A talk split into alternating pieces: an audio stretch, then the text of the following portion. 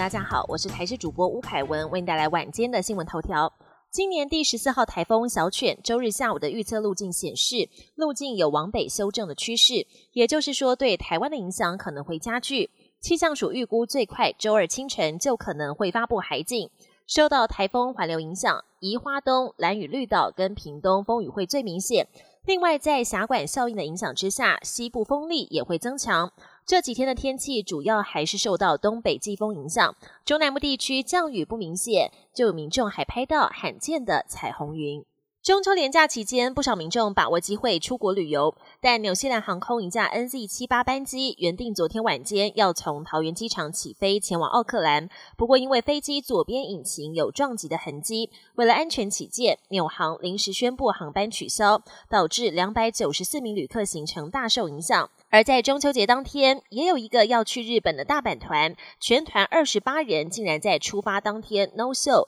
旅行业者推测，可能是旅行社一开始就搞错了出发时间，恐怕得赔不少。中国大陆迎来国庆日，第一名模林志玲在第一时间就转发庆祝中国国庆的贴文，成为今年首位祝贺的台湾艺人。不止林志玲，多位艺人也跟进，包括吴奇隆、汪东城，还有欧阳娜娜等人都转发“我爱你中国”的字样，也引发讨论。国际焦点。两场选举牵动地缘政治，人口五百四十万的欧洲小国斯洛伐克举行国会大选，由亲俄反美的前总理费科所领导的方向党成为国会最大党，击败亲西方阵营。费科在选战中频频炮打欧盟和北约，扬言不会再向乌克兰提供军援。另外，位处印度洋战略位置的马尔蒂夫也选出亲中反印度的新任总统穆伊祖。曾表态会加强抗网中国，两场选举的结果也势必让西方国家十分头痛。美国职棒大联盟球星大谷翔平回归十三天之后，一号首度现身球场，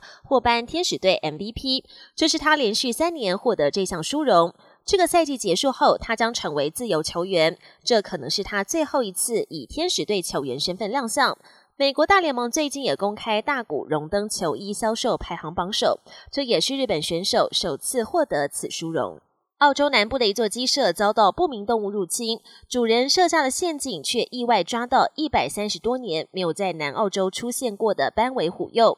斑尾虎鼬是澳洲大陆上体型最大的肉食性有袋动物，也被澳洲政府列为濒危物种。本年新闻由台视新闻制作，感谢您的收听。更多内容请锁定台视各界新闻与台视新闻 YouTube 频道。